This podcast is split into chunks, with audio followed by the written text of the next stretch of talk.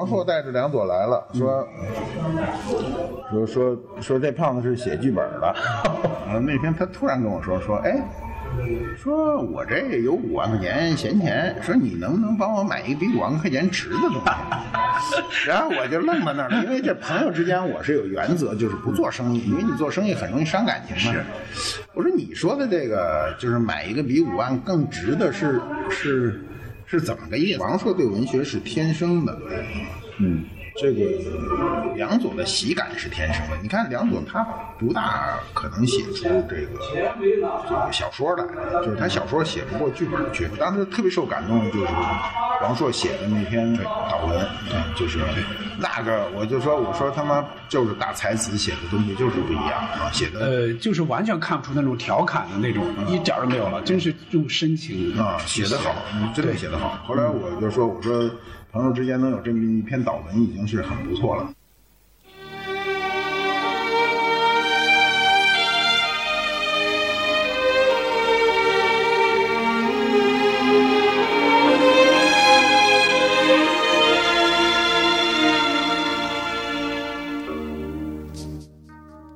你好，欢迎收听《西四五条》，我是今天的主持人捕头。今年的五月十九日是喜剧作家梁左先生去世二十周年的日子，我们制作了五期特别节目，从本周一到周五连续推出，用这种形式来纪念梁左先生。梁左，一九五七年九月三日生于北京，二零零一年五月十九日因病去世，年仅四十三岁。梁左先生人生短暂，却为我们带来了无限笑声。他八十年代起和姜昆等人合作，创作出《虎口遐想》《特大新闻》《小偷公司》等脍炙人口的相声名段儿。九十年代起又和英达等人合作，推出了《我爱我家》《闲人马大姐》等情景喜剧。其中，《我爱我家》至今仍是一座无人超越的山峰。我们做的这五期节目都是访谈，由梁左先生的家人、朋友和工作伙伴来说说他们当年接触过的梁左。需要说明的是，这一系列访谈都不是最近进行的啊，时间大概是二零一三年到二零一五年，那时候我才写《我爱我家》背后的故事，以及梁左先生的传记，一一采访到这些人，都包括谁呢？有姜昆老师，有马未都老师、谢元老师，当然还有《我爱我家》剧组里的英达老师、梁天老师等等。还需要说明一点的是，当时录制这些声音主要是为整理成文字，有的录音现在听起来听感稍差，还请各位谅解。今天我们的节目推出的是马未都老师的访谈，采访时间是二零一四年十一月十九号。我看到您是其实比梁左应该是大两岁，他是五七年，对对吧？我们当时那些人都差不多都那岁数，都是你看冯小刚，嗯，五八年嘛，王朔也是五七的，嗯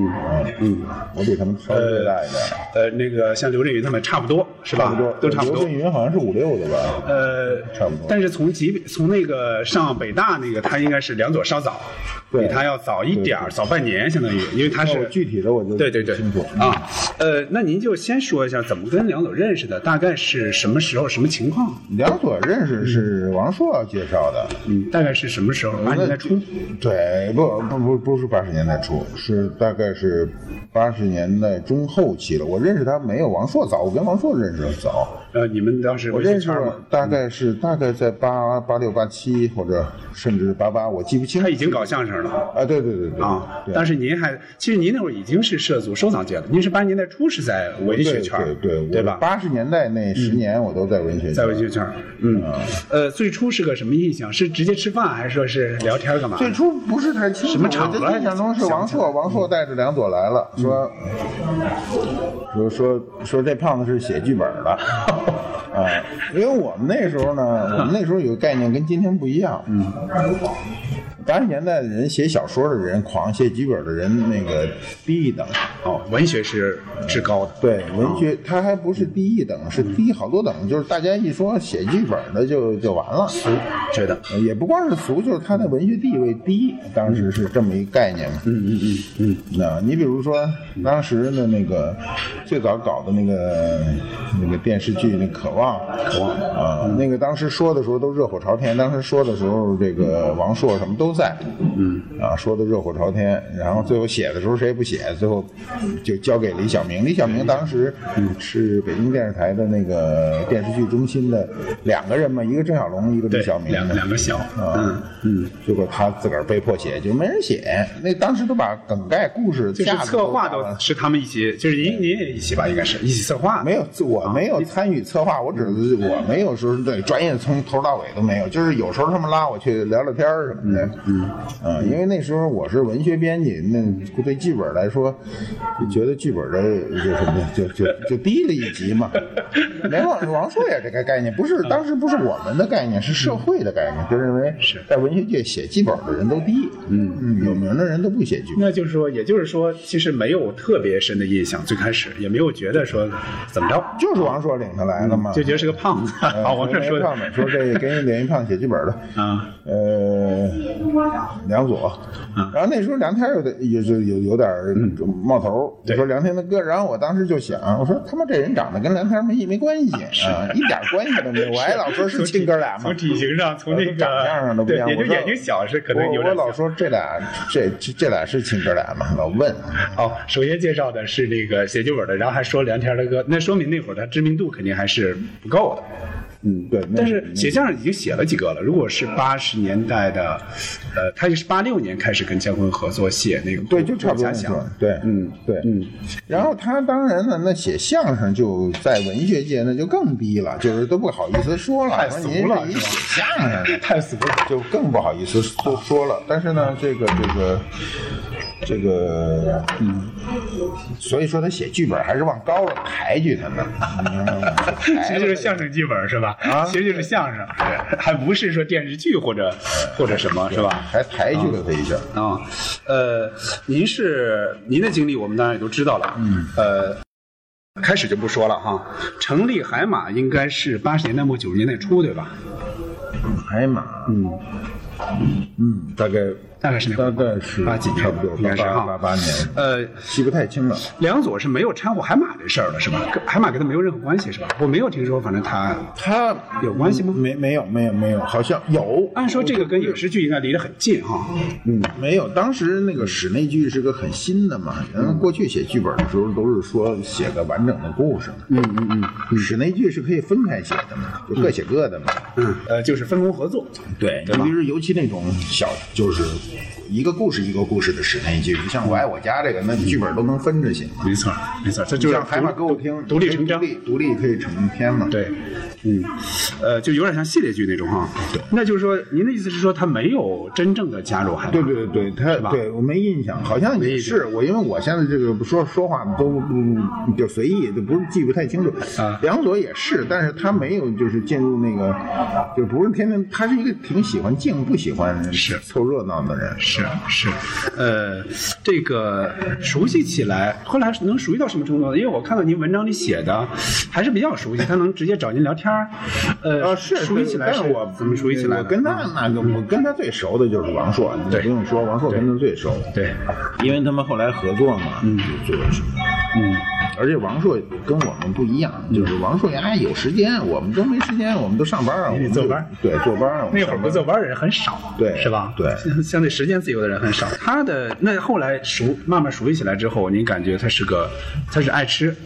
爱爱他他爱爱开玩笑吃，爱聊天儿对他吃不是很讲究吧？我没印象中他没有，我你不我用管，我是自己听那来我是听那个英达他们谁说的，说呃王朔王朔好像也写过，说他觉得哪个菜好吃，嗯首先还没刚动一筷子，说啊来这这这再来一份儿， 这这这是怎么但意是思？我认为他那种不是属于讲究，啊爱吃是两。你刚才说爱吃，我的第一反应是，呃会吃，对，就是那种，就是像嗯琢磨着吃沈鸿飞这种食客。现在爱吃是你得，就是你得有懂吃会吃，专业，啊，那么他，我觉得不是，他就是那 个，就是他妈对对，吃饱了那一听就是不会 吃的，就是说一看好吃，过去说好吃不能多给，他家是一下要一大盘 子。真是那样的是吧？ 对，他我们那代人呐、大部分人不会照顾人，嗯，就不会场面上的事儿。你比如说，他说有人恨不得这好吃吧，就拉到自个儿跟前儿给吃了完事儿，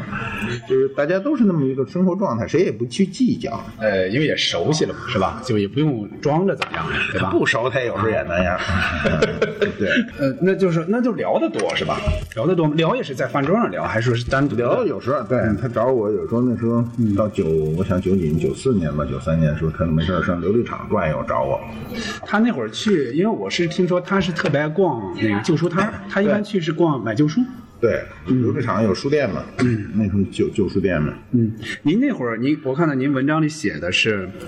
呃，那会儿您在 琉璃厂为生计奔波。您先描述一下那会儿您是个什么样的状态？大概是九那时候是九九九三左九四对左右，嗯，对，就我我是。我是到九十年代初的，我九零年写的《马说陶瓷》嘛，嗯，那时候你写一本说陶瓷的书，人都觉得你是一另类啊，就是根本就就是没人接触这事儿。我我那时候已经把陶瓷的，就等于说我已经把陶瓷的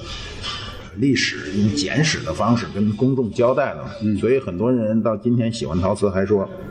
得受益于那本书最哎，早。我那本书是他的启蒙书嘛。嗯嗯嗯。在我之前，没有人这么讲过中国的这段科技史。嗯嗯。那么，嗯，这想起来，嗯，二十四年、二十五年了。后来呢，我大概是在九二年的时候，我去申请博物馆嘛。嗯，当时政府还认为我这个，我九二年都已经可以做博物馆了，你想想我有多少东西呢？政府还认为我是一个异想天开，说说个人哪有这事儿啊，对是吧？吧？还说你别来这儿捣乱啊，就觉得多少有点像捣乱。后来呢，事隔四年，其实也挺快，就是九六年的就就批九下来六了年，对，嗯，嗯那会儿就是在琉璃厂，最早对，是吧？对，最早就在琉璃厂。嗯嗯，我大概是九九四年的时候到了琉璃厂。嗯，说起来二十年了。嗯，到琉璃厂就就弄了一个门脸儿嘛，哦，弄个门脸儿呢，我们那门脸儿特漂亮，就是就是里头有这个有一个小小小天井，嗯，设计的很漂亮，大家老坐那儿聊天儿。嗯，然后我那个后面还有一个二楼可以办公，前面有个门脸儿。嗯，呃，但是它不是博物馆的性质，它是其实是是是对是其实是做生意的这个呃个是一个公司。公司，嗯，后来呢，就就开始想办博物馆，明明他不批嘛。嗯，我在琉璃厂，其实当时两个点儿，一个是二十二号西琉璃厂二十二号，一个是西琉璃厂五十三号。嗯，五十三号就是就是中华书局的地儿嘛。后来我租下来，在那儿做的博物馆，那是第一个。后来您那书好多都是中华书局出的， 对，这中华书局有点有渊源。缘分。您那个，您那个，我刚才我一会儿还在这样一看，那本书是那个编辑我还认识，叫梁燕，嗯那编辑挺熟的我们。然后相当于就是哎哎，嗯，那个就说当时您就是当时是一个是在这儿是作为一个公司，再一个朋友都知道了来这儿聊天儿，是这样的吗？对对对，哦就是我在那儿，其实我们那个那公司都是都是特闲散的，买卖也没那么多，说实话那会儿对，可能对就是没那也种不也都不是熟人，都是生人，就对是逛店的嘛。对对，嗯，那所以有有一定的空闲时间可以聊天儿。对，可以聊天儿啊，可以聊天儿呢。嗯，这个呃，那会儿如果说是九四年的话，那应该梁左已经写出来我爱我家了。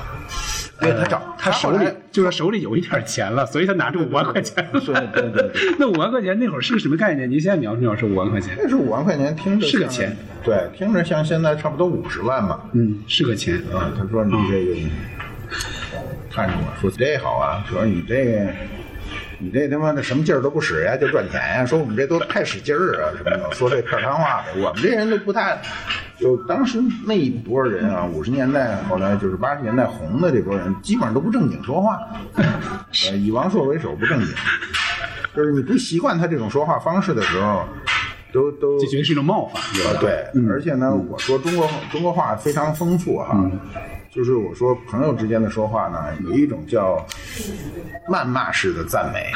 一种是这个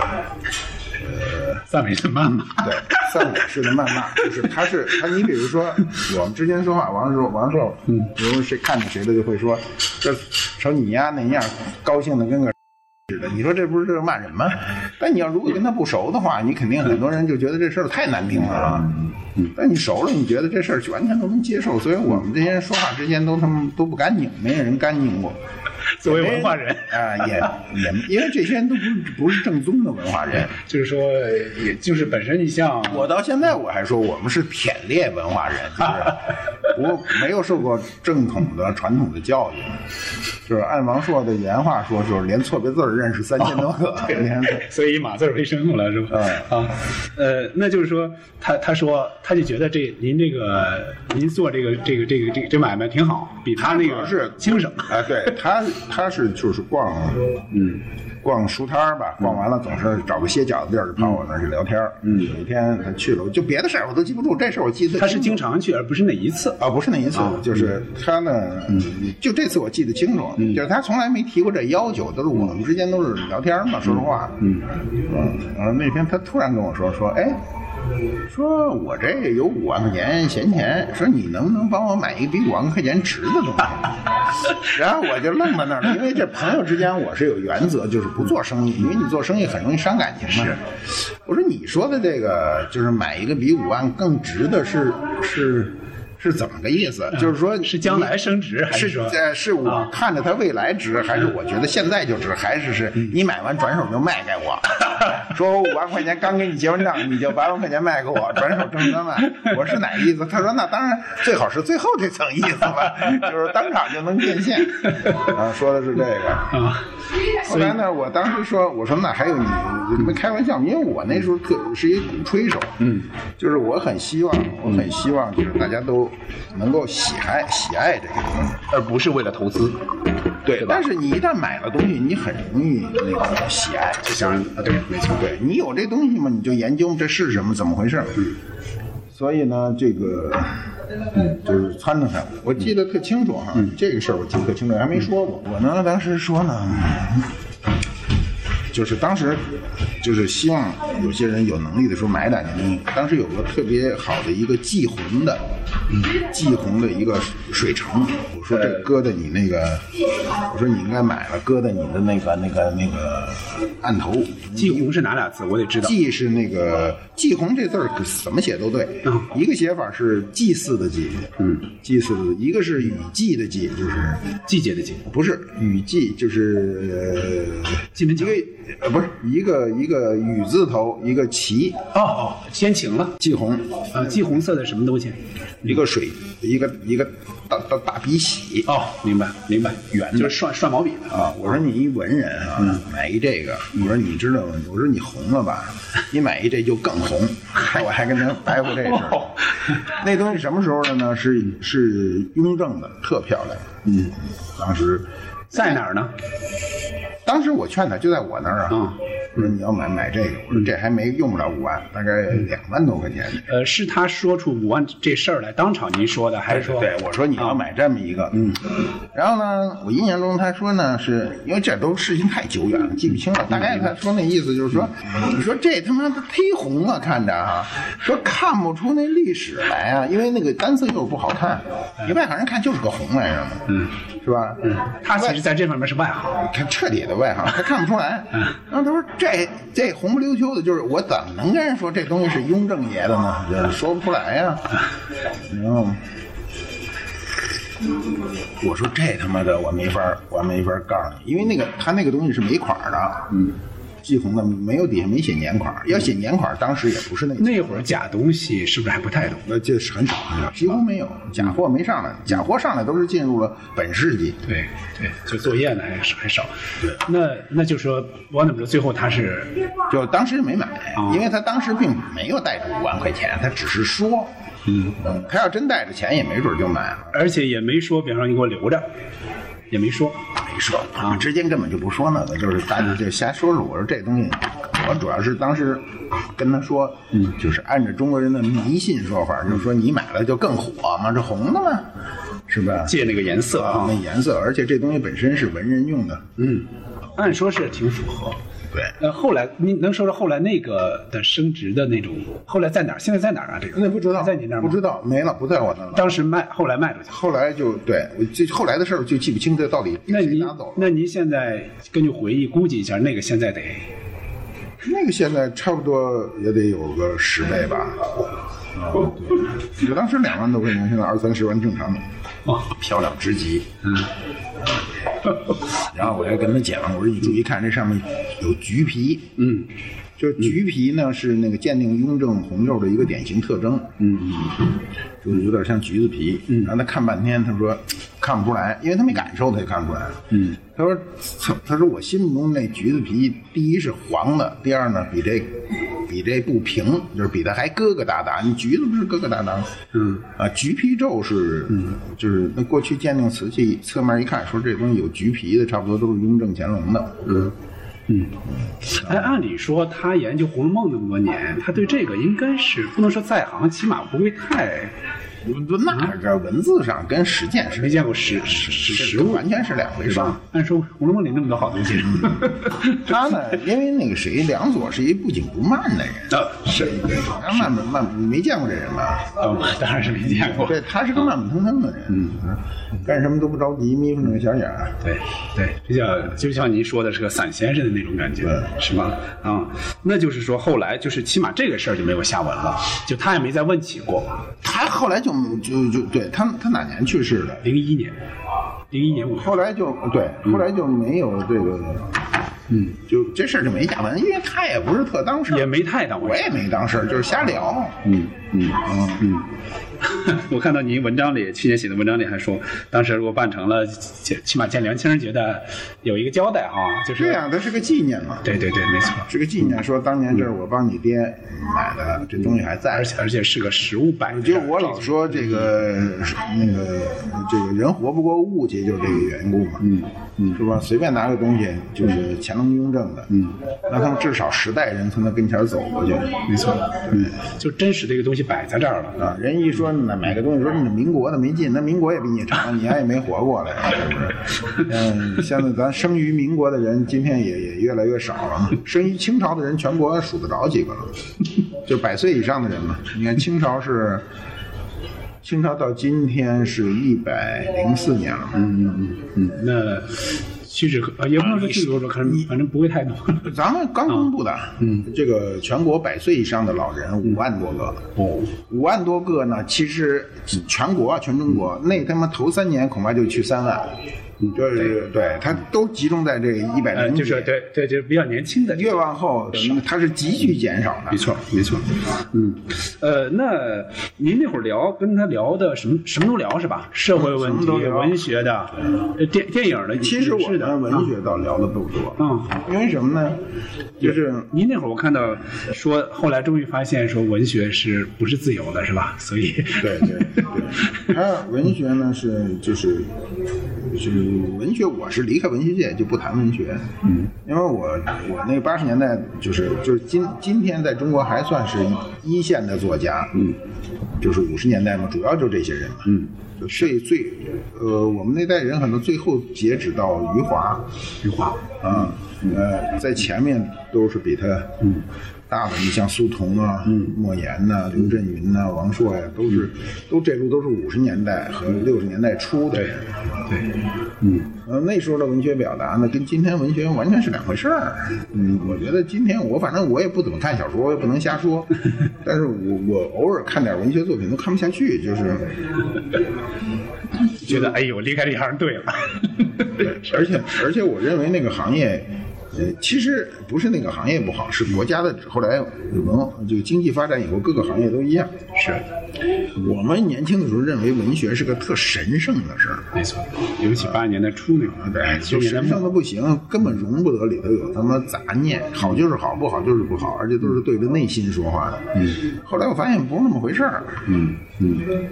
然后我就溜了，我这个惹不起，躲得起。呃，影视的话，等于您呃参与影视那些，比如编辑部和海马歌舞厅，呃，那参与的话，后来您您比方说，那毕竟跟梁左属于这个圈儿里的 啊，聊聊影视剧的聊的多不多？比如说《我爱我家》，不多也不多，不多，因为我们就还是受那种传统的影响，就是认为呢，还觉得俗，虽然参与也觉得俗，对，我们从根儿上觉得啊，嗯那个文学是有追求的，嗯影视是一个糊口的事儿。嗯嗯，呃，第一次发现影视这个有价值还是王朔，就是他弄那个《渴望》以渴后，望，嗯，他发现这个发现它是有价值这种社会影响力，社会有影响的。嗯，然后后来就，当时社会有影响力也仅限于演员，那时候连导演都没什么影响。呃，是，你要现在说的话，人们想不起卢小薇，好像想是卢小薇吧？可是林汝为是谁？不是，林若维是四世同堂，四世同堂啊，对，叫卢小薇，好像啊，对啊你这那时导演不重要，对，就就是现在我估计想起这个人的少。少，对，现在郑晓我龙他们也我是都记错了。你看，郑晓龙他们这个也是后来人们就觉得哦，《甄嬛传》什么人觉得有名儿。郑郑 晓龙他们导演都是都是都是赶赶着鸭子上架，就他不是干这个的，郑晓龙都不是干这个的，嗯，像那好像是美工是吧？嗯这都不是干干这都个是的对中国导演搞得好的全不是这行的。对，张艺谋摄影，所以 而且我认为，我认为嗯，这个现在导演跟过去导演有根本不同，就是他的艺术感受力不是最重要的，嗯，是就是现在的导演是一个是敏锐的市场感感受力和这个这个协调社会的能力。啊，如果你没有这个能力，我觉得你做导演根本就不成。就反而艺术在其次了。 艺艺术艺术在电影中已经已经就变成小三儿了。还真是这样。对 电影儿像影视作品中啊，包括影视剧，嗯那肯定钱是第一位的，然后是然后呢，演员脸是第二位的，然后呢就是字儿就是写剧本是第三位的，对，第三位里呢还都是还行吧，都是小三儿，哎，就是你你还你就是呃，大概是呃，大概应该是王朔的作呃那个那个文章里写写梁左的时候说过，就像您刚才说那个观点，就是其实对于梁左来说，他也认为他写影视剧、写相声其实是一个，就像您说的是个糊口，就是是是权宜之计。嗯，就是说他最好的话还是想写一个。伟大一点的小说，就是说，甚至像他说的，像《红楼梦》那样的画卷式的、史诗式的那种小说，就是说他自己也知道哪个好，哪个是在其次的，对。对他吧？当时都是、都是什么大，嗯，就是显得大，嗯但是没那么容易啊，只是说容易啊。嗯嗯嗯，那是。他我看到他跟英达说的是，然后有的有的一些桥段、一些段落，就说如果不是你不是狠劲儿求我，我才不给你用到你这里边呢。说我这准备写小说了， 好点子。啊，是是是，他这个，这个这个，他对文学，王朔对文学是天生的，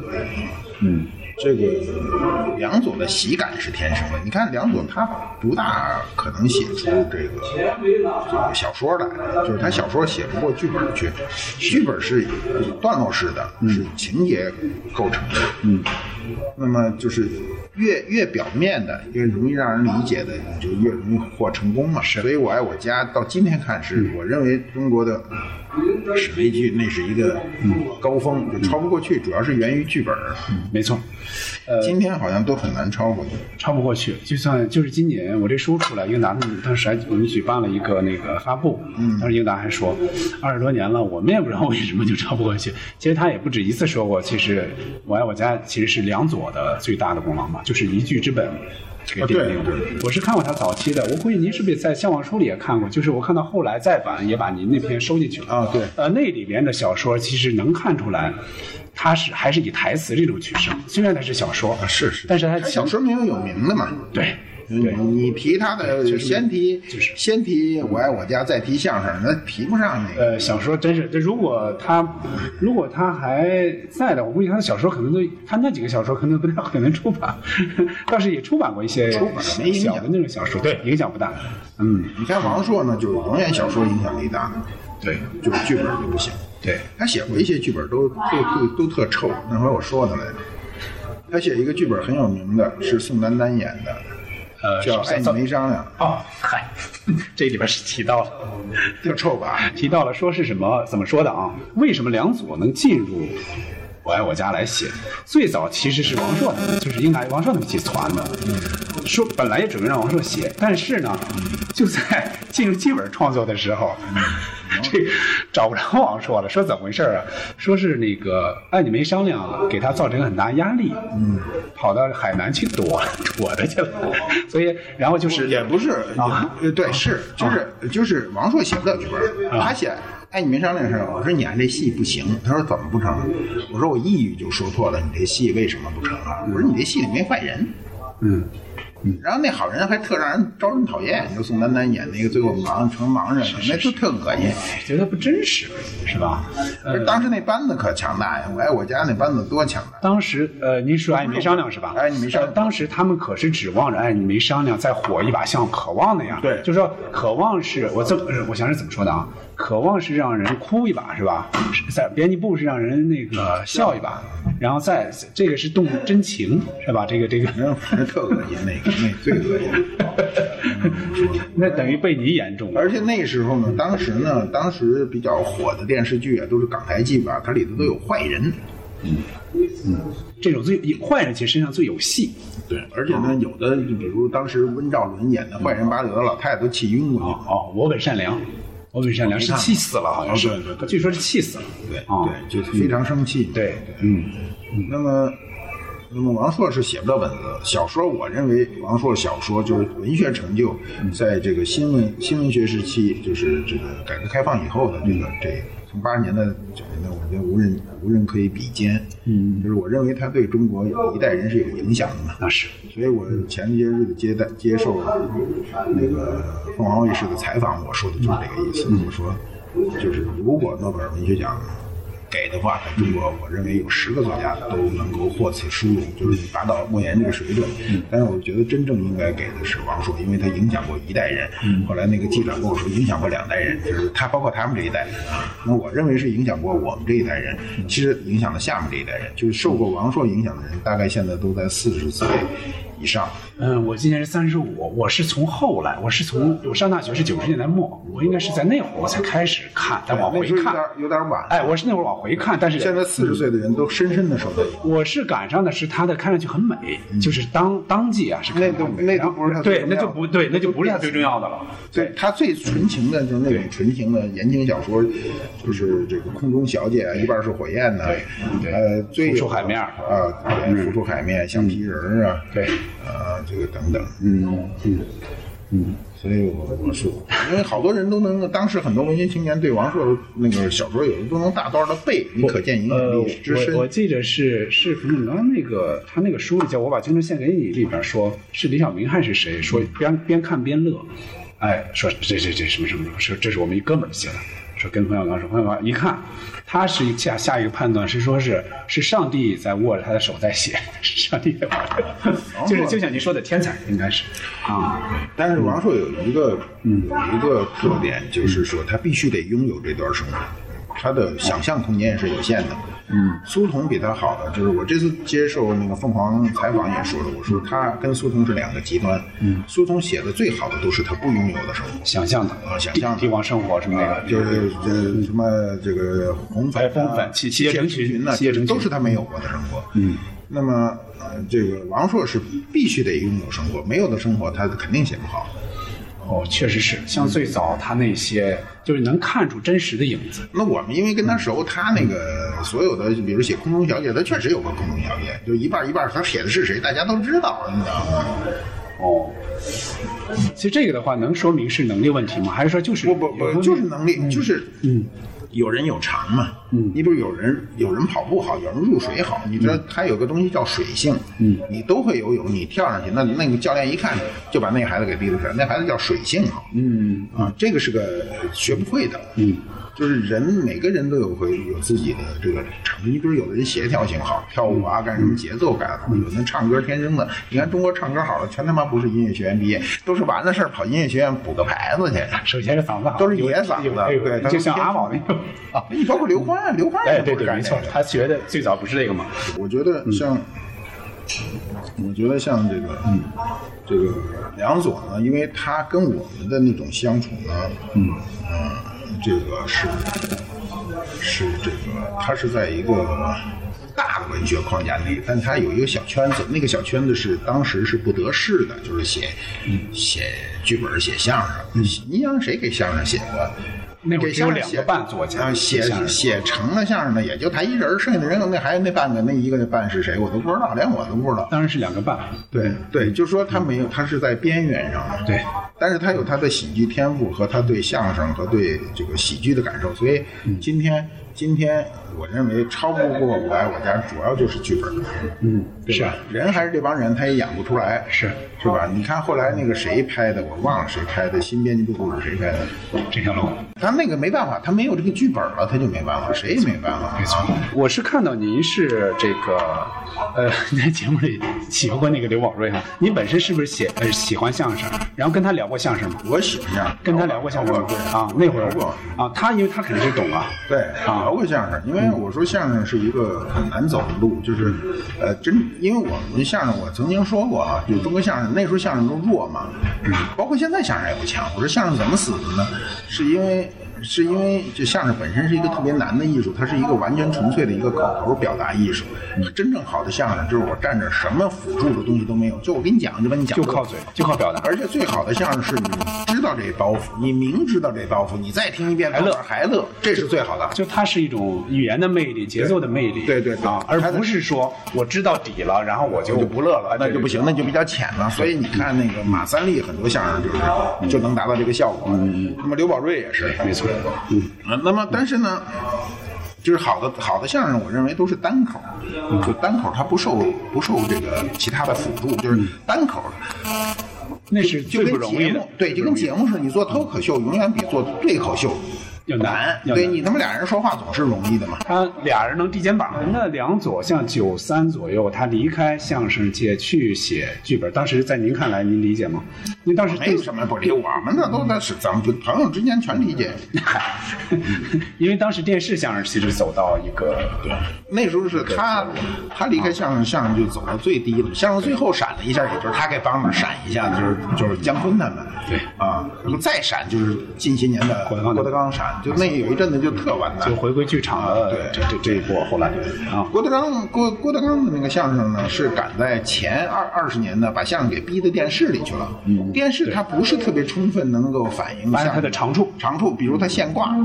对啊，他同样的相声，他在不同的时间段演出都是不一样的。对嗯啊，他里头随便加加一句话，那都效果都会变得非常好，但电视上全没有。这这按按理说，他是一句咳嗽都不能瞎使。再一个，最大 伤害最大就是审查，春晚的审查最对待。所以相声就让电视给给给搞死了。没错，他他中间一度把它发扬起来，但是但是最后又又把它给给灭掉了。嗯那就说说最后吧。呃，您知道他离开的消息应该是谁告诉您的？是什么情况下？当时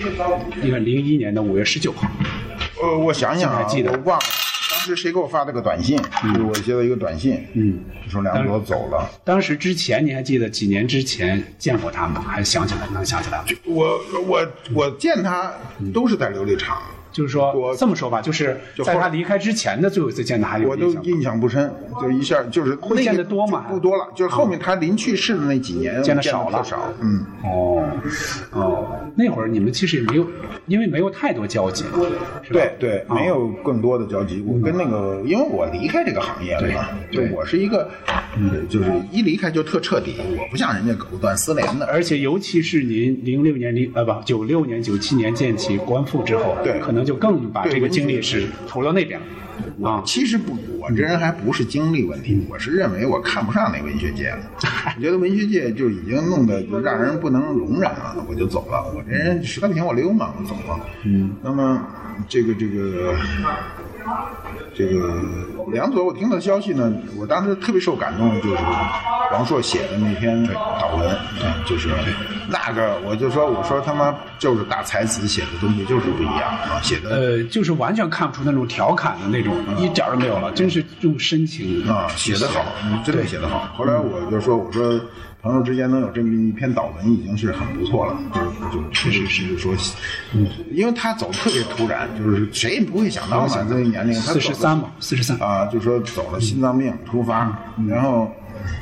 因为当时我都忘了谁跟我说，因为所有人都在说，我就一下就记不住了。嗯，然后后来我就后来看到梁总连那个谁看到王朔给他写的导文，我我难受好久。嗯，我跟很多人推荐过那导文，我说你看一看。他是一共写了两篇，一个是一个是当时悼词了，再一个还专门为这个笑忘书，因为他是编的嘛，张若昀笑忘书还写了一个叫《怀念梁总》，这两这两篇文章都非常好。对，尤其第一篇，第一篇呢是那时候呢就是就是，那你必须得懂他这个，懂他人，懂他的文学表达。嗯，所以我跟梁我跟梁左的接触不能算特多，就是算，因为毕竟我们还隔着一点儿，再加上就是他火的时候，我正式离开文学界，是，就我离开的特彻底，我八十年代末就走了，嗯，我就是八十年代那时毅然决然，也不是一言惊人，就是我他妈我这人做事就比较干脆，就我不拖泥带水，我也不回，就我不认为，就我不认为我的历史对我来说有多大光荣。很多人都说你怎么认识这么多人呀？嗯，我都不觉得，我说那就是很正常。 跨界说你 是吧？能大概评价评价吗？呃，啊梁左啊作品和为人各方面吧。我觉得，我觉得在中国的这个新闻学，就是改革开放以后的新闻学史上哈，我觉得他的喜剧天赋也得以一个充分的表达。通过我们大家看到的《我爱我的家》和他的相声呢，我觉得呃基本上能代表他的创作水准。而且呢，在这之后呢，我们仅从剧本的要求上，没有人能超过《我爱我家》的剧本。这个是我觉得是，呃，是是是有目共睹的。梁左为人呢也比较宽厚，他是那种很宽厚不急，啊，哎 很宽厚的人，就是不急不徐的，这每天就是他找你来干什么呢？没有着急的事儿，不像我那些朋友一进门全急火急火燎的啊火急火燎啊，要不然就半天在这坐了两天了，他也不说他想干 嘛，就是他还是很愿意表达，而且生活中的每一次的表达都属于那种很就是很很幽默的表达，就是把生活中的苦难都能够化解。嗯，我们那时候很缺这种精神。嗯，就是我们今天觉得好像生活中没什么苦难哈，那时候的苦难真跟今天不能比。嗯，今天今天都是自寻烦恼是啊，对强说愁，啊，对，那时候不是，那时候你比如说很多人的对衣食住行都会有问题。呃，那个梁左是长期住在大杂院里，啊，就是经济条件对应该是一度是非常不好的，啊，他当然梁左的这个这个这个这个家世，嗯，家世是他父母都是然后当时呢，又赶上那一个那那个时期呢，就是呃就是一个就文革以后的积累和创作的一个高峰。嗯，它不像现在，现在谁出来不出来都不重要。那时候突然出来这一批人，就是五十年代生人的这一批人，这一批人呢都有过轻重不同的受社会的冲击和对社会的认知啊，不管你去当兵插队还是做工人，嗯呃，都是打破了固有的一一条线。我们今天大家是一条线，就是幼儿园、小学、中学、大学，然后混个研究生，弄个博士生，就我是老说轨迹你基本多上是呃都都一是那样样的轨迹呃都是从这儿出来的。你至少要通大学完毕才能走向社会。如果大学没上，你走向社会，那你现在的社会很难接受你，就这种人成功的可能性越来越小。嗯，那时候可不是，那时候没有一个人生活轨迹是一样的。嗯，生活背景啊呢？也都不也都不同，所以我觉得呢，我们那一代人呢，比比比比现在的人之间呢，相对来说都比较宽容，宽容人的任何毛病，就是你只要知道这个人的毛病，就就就能。你比如我们有的朋友之间哈，喜欢偷东西，就是他偷你们家东西，但是大家都不愤怒，你走的时候还搜索一下，甚至说你还今儿没偷吧，就是你今天的人都不能接受，对不对？呃，就是不把这个作为一个原则性的嗯啊，对对对对，不不是原则，就是哎，他你比如说有的朋友到这儿到你家看你家有瓶好酒，不跟你说呀，揣兜儿就弄走了，等走了以后隔两天说喝完了什 么的，后来就是朋友之间出门还得摸摸身上，你还你还没偷东西吧？就是他能够就是很宽容的，就是你摸他，你也没觉得有什么不不对，他他他让你摸的，他也不哎，觉没得有对，什么说冒他犯。他那种生活状态跟今天完全不一样。今天你说要朋友之家串门，你偷他一东西，他觉得你这人是个坏人。我们那时候都没有这种感觉，嗯，所以他他的那种相处啊，跟今天是不一样。嗯，呃，我我刚才突然想了一个问题，那那个呃，王朔的不管 是剧本也好，还是那个作品也好，就是小说，还是这个平时的状态哈、他们都是以包括您哈、就是以幽默以这种轻松见长。您感觉王朔和王呃梁左的这两者他们的这种幽默，包括作品，包括平时聊天儿，有什么不一样？不一样是，呃我我觉得都是他个人的条件。王朔呢，跟梁左，呃，不一样的是，他还是写小说的思维方式，就是他所有东西都要求是一个完整嘛。过去小说的表达都是一个完整的故事表达，嗯。那么今天的这个呃看起来不一定了，但是当时是这样。但是作为相声，作为这种戏剧，都是片段的表达，就两个人都是。是有差距的，但生活中的对话感什么都看不出来。看不出来，因为我我我是感觉是不是我那个那个那个就想当然的认为哈，是不是梁左的会比更温和一点，不像王朔那么，比如说有时候会尖刻一点，有没有这种感觉？我是我是想当然，王朔在我是想朋当友然之间一点都不尖刻，哦，只是表现出来的，好像媒体认为对是对，他有时候写文章啊干什么，或者对媒体故作那种，有有点点有点故作。嗯但是我们朋友之间都不尖刻，而且说话都是，而且都还就是都是就是属于有的事儿都还是属于怕事。好的，这次我们的怀念梁左先生的特别节目就到这里，下期再见。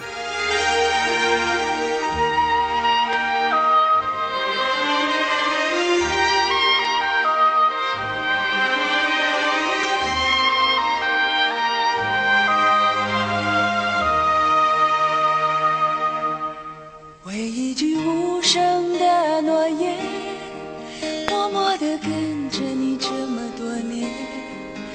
当你累了倦了，我是寂